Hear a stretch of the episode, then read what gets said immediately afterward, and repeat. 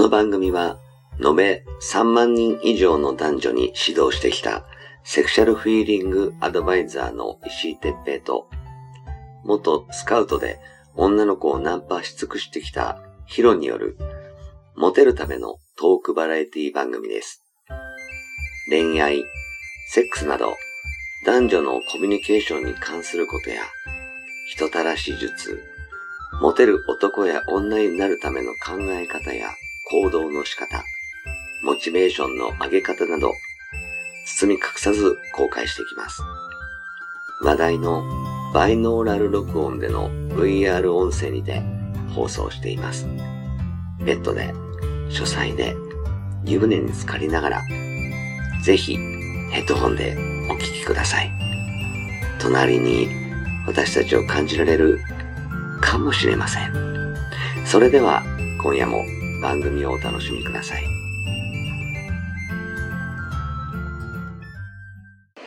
はい、えー、始まりました。えー、石井哲平とひろ、えー、石井哲平です。はい、ひろです。はい、今日もよろしくお願いします。お願いします。えーっとね、はいえー今回はさ、うん、あのーちょっとそのコンサル生とかねいろんな話をこう聞いてるんですけど、はい、やっぱりね、あのー今でもこうね毎度、あのー何度か話題には上げてるんですけど、そはい。の恋愛が先なのかセックスが先なのかっていう問題をねあちょっとーなるほど。うん、今回も話し合いたいなとか思うんですけど、はいはいうはい。ん、あの今さ訳あってさそのあの、横山さんのうん。あの YRA っていうそのはいはいはい。恋愛塾の、えー、と人とかが、えーとはい。私のコンサルを受けてくれる人たちが増えてきて、でそのなえいろいろ話を聞いてると、はい。あのまあ、女の子とのねあの、うん。どういうあのその女の子がどういう男がタイプなのかとかそういうこう潜在的なこう恋愛に求めているもの男性に求めているものとかをこう、把握したりするのはその YRA のあの塾に入るとし,、はい。しっかりとこう何、えー哲学みたいな感じで覚えることができるのね。うんでそれはすごくいいと思うんだけど結局それでこうお女の子の分析はすごくみんな得意になるんだけどそれを出会いとかに使えないのよねうまく。その相手がもちろんほらどういう女の子か分かればその戦略の立て方が分かるっていうことはすごくいいと思うねんけどうん、ただその実際にじゃあ戦略を立ててそれを実行するマインドだとかあのー動きをどうすればいいのかとかいうのが多分分かってないんだよね。うん、で分析はできてるけどそこで満足しちゃってるっていう人が多いみたいで、はい、うん、でまあちょっとその恋愛が先かセックスが先かっていう話になっちゃうんだけどさ。うん、やっぱね俺はねあのーはい。セックスが先だと思ってるんですよ。うん、まあそうでしょうね。あのーね俺とかヒロもさそうだと思うけど、うん、その女の子がどういう子がいるかっていうのはもうみんな千差万別だと思ってたからさ、うん、あの大してそのな知識は持ってなかったじゃん。その女の子にこういうタイプがいいるとかこういう子もいるんだとかいうのはその実際に付き合ってはい、生きながら分かってくることでうん、な山張ってやってたような感じじゃんね。うん、今だからそういうこう哲学的なことがあるっていうのを知ってるけどうん、その時はそんなことも考えもしなかったじゃんね。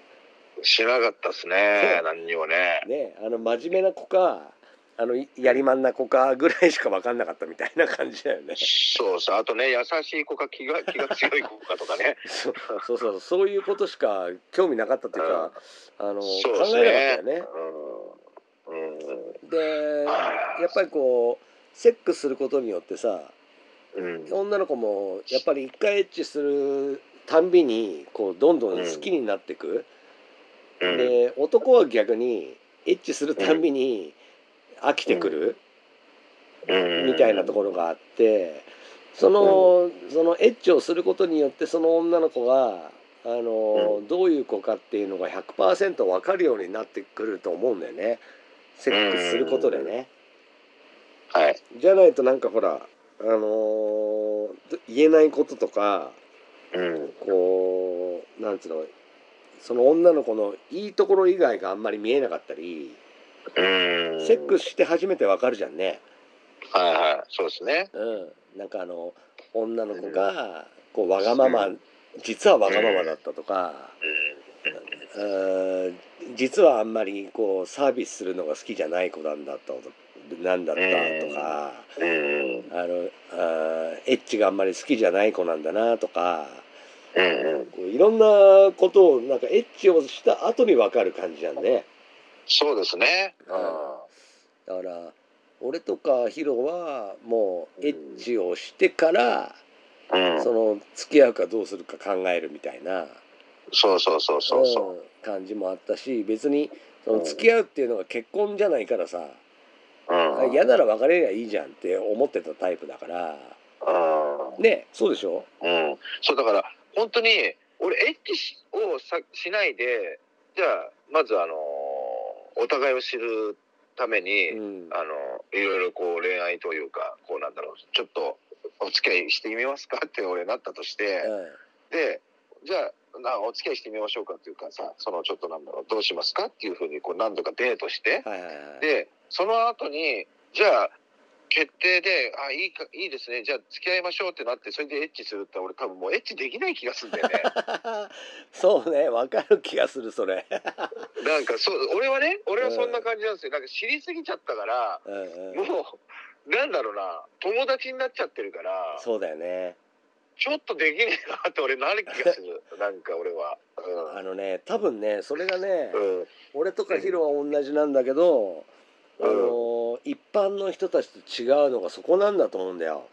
ああのー普通の人はさあうん。のね俺もそういう人生を送ってきてないからあのはい。多分こうなんだろうなぐらいしか分かんないけどうん。例えば学校であってで要するに友達付き合いグループ交際の中でうん。あこの人いいなと思ったりしていつかはいつかは二人っきりでちょっとエッチなこともしたいなとかいうちょっと思いがもんもんしながらでもこうそれを隠しながらこう友達として付き合ってうん。で告ろうみたいになってうん。告白してでエッチするみたいなはい。それが多分ねあの例えば10人いるうちの8人がそんな感じなんだよ。はいはイメージがね。いはいうん。でも俺とかヒロはその幼少期というか青春時代をその歌舞伎町とかで過ごしちゃったからうん。あのもうじゃあエッチしよっかみたいな感じでノリでエッチしてそほんでう本当そう。まあ一回やったからいいやってバイバイってするのが多くってうんで中にはすごくああこの女いい女だなってめっちゃちょっと俺の女にしたいなみたいになってうん。俺の女になんねえかみたいな感じで付き合うみたいな。その普通の人とは違う出会い方をしてたからうん。きっとそういう風になったんだと思うんだよね。うんうん、だからだってさうん。エッチしてうん、やっぱり付き合えないなって人もいるじゃんいるいるいるいる。ね。うん。エッチしたはいいけどそう。いやこれちゃうまでもないなっていうかさ俺ちょっと違かったなっていうなんだろうな。あるあるあるある。んですよ、うん。うん。美味しくなかったなとかさなんか。なんかあのマグロだったとあるんかだよな。もうあのねうんともすんとも言わない子もいたしね。うんいますよね。すげえ可愛いんだけど、なんだこいつ感度悪いなっていうそうさそうそう。うん。あとはなんかもうベロベロに酔っ払わないとエッチできないとかいう子もいるし。ああそうですね、あとはそうねあの臭い子もいいたしね。そう。俺そこがやっぱメインかな、うん、そこネックだったと思う一番。やっぱなんでこんな可愛いのにすげえここ臭いんだろうなとかさ。いるじゃんね。そそれはまあうん。ほらあの病気だったり体臭だったりするけど、うんまああの性格とは全然関係ないところだけどね。そうなんですよ。で例えばさ、なんか、もう、なんかそこで俺もうババ引いたなって思っちゃうんだよね。そうそうそうわかる。うん。ね、だから、もうちょっと、もう、逆に言うとなんかほら、俺もプライドが高いのかわかんないけど、もう二度と会わなくていいやって感覚になっちゃうし、そうよね。うん、そうあったんですよね。それはね多分ね、うん。その性格から入ってんじゃなくてセックスから入ってるから。多分あのそういうふうな感じになったのかなとも思うけど逆を言えばさそのうん。セックスから入るから、そのセックスの良さを知ることになって、うん。で俺なんかは逆にそのセックスの良さを教えてあげたいっていうふうになったから今があると思うんだよね。ああ、うね。ん、だからあのやっぱり普通のその10人中8人のあの、はい普通に出会ってまずは友達付き合い、グループ交際から始まってっていう人たちのことをそのあのね NG 出すわけじゃないねんけどそうはい。いうつもりはないけどただやっぱり、あのセックスをこう先延ばしにしたところで。はいはいはい。うん、あの逆に言うと何にも始まらないというか、あうん、であのだからこそなんかこうセックスがおおざなりになるみたいな。感じなあるんじゃないかなとか思うのよね。うん。いや、本当その通りですよ。うんだから、なん、俺ね、だからお見合いとか絶対できないタイプで、うん あの、うん。まずその何、あの、結婚を前提としてね、付き合ってって。なんかあるじゃないですか。うんうんもう、何ですか、それって感じですよ、はっきり言うと。まあね、俺も多分無理だろうなやっぱりこう、何あのセックスしないとさ、女の子100%本当見せてくんないからさ、うん。こうう嘘というか聞かざる、聞かざるよね。はい。はいはいはいはい。ね。うん。そうあのーエッチするまでは女の子ってほらエッチするたんびに好きになるからさう。はだからやっぱりあのー何度もセックスする間にどんどんこう惚れ込んできてくれて、い。はい。でその惚れ込み具合がすげえともう超束縛になるしはそれで別れたことも何度もあるし、い。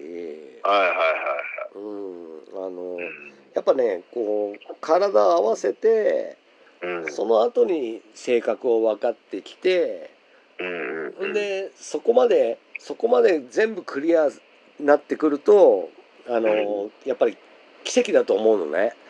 うん。でそういう子っていうのが例えば結婚に向いてたりうん。するのかなとかも思うし、いや、本当そうですね。ね、でそのセックスが多いとさはい。やっぱりほら女の子に対してなんていうのかな、ああこの子こういう子だな前にこんな子いたなみたいなの分かるじゃんね。うん。わかる。ねだからなんかこうやっぱセックスから入るとその、あのなんつうのかな分類タイプの分類がある程度うん。うん。進むようになってはい。であの前こういうふうな子はこういうふうなことして失敗したからこういうことはしない方がいいなとかいうのが分かるようになるじゃんね。そうです、そうです。ねえねえねえだからあのーこういうことは他の女と遊んでるのはバレたらまずいなとか。うんこういう女の子はあんまり縛らない方がいいなとか、そうね。うんあのこういう女の子はこうなんつうのかな距離を距離を置いて付き合った方がいいなとかこういう寂しがりの子は逆にもう毎日ああの面倒見ないと、はい。うん、あの LINE の既読をしたらすぐに返事してやんないと寂しがる子だなとかうん分かるようになるよね。そうですね。本当に。うんあ本当だから僕はね個人的なまあ意見というかまあ塾長と同じ意見になるでしょうけどやっぱり先はエッチが先ですよ。ねそうだよね。俺もねやっぱりあのもちろんねその飽きてきちゃって、うんあの別れる選択になる確率ももちろんあるんだけどはい。だけどそれってさ要するにうん。恋愛をしっかりやってはい。好きになったところで結局終わるよね。終わる。で終わる終わる。セックス結局するからね、うん。うん、だからその終わるのが例えば1年後にあの終わるそのセックスから恋愛から入ると1年後に終わるっていう子だとしたらうん。セックスから入れば3ヶ月で終われるんだよね。そう終わる。すぐわかるるからね。本当そう。だからまあ匂いとかまあ人それぞれでしょうしね。やっぱこううがないねあるでしょうそれは。し性格っていうかさ感じ方っていうのも人それぞれなんでしょそううけそうど俺は我慢ができないので絶対無理ですね。うん。俺はね。性格はなんかね我慢できる気がするんだけど。うんうん。うんまあ匂いはね。血は我慢できないですね。あエッチはそうね。うん。なんでそこ譲らなきゃいけないのっていう部分も出てきちゃうと思うんでね。ただでもね俺はねそのなんだえっ、と自分とエッチすることで変わってく女を見るのも好きなんだよね、ああなるほどね。うん、だからああの一回じゃ放流することはないけど、はいはいはい。うん、でもやっぱりあの何度もいろいろやってみてはい。あダメだなと思ったらもう次行っちゃうね。あーそうでしょうね。うん。だからそれそれも本当そうなんですよね。そうそうそう。うそこはねあのみんなうん。それぞれだと思うから、あのどんどうん。んどんどん次行くっていう人もいればあの、しつこくしつこくこう一生懸命調教をしていきたいっていう人もいるだろうからん。そこはまあね置いといて、うんまあ、やっぱでもその恋愛を先にやろうとする人ってやっぱりさそのうんずずっと駆け引きでそのはい相手のいいところしか出してないところしか見てないから。そうですよ。うん、うん悪いところをね見れないのよねセックスしないと、わかる。ううんん。本当そう。だからそこがわからないで終わっちゃったりするのがもったいないなとか思うよねもっ。たいないですね。ねうん、そうですねう。うんん。あのーどんだけこう、ま、着飾ってあのーすごく何？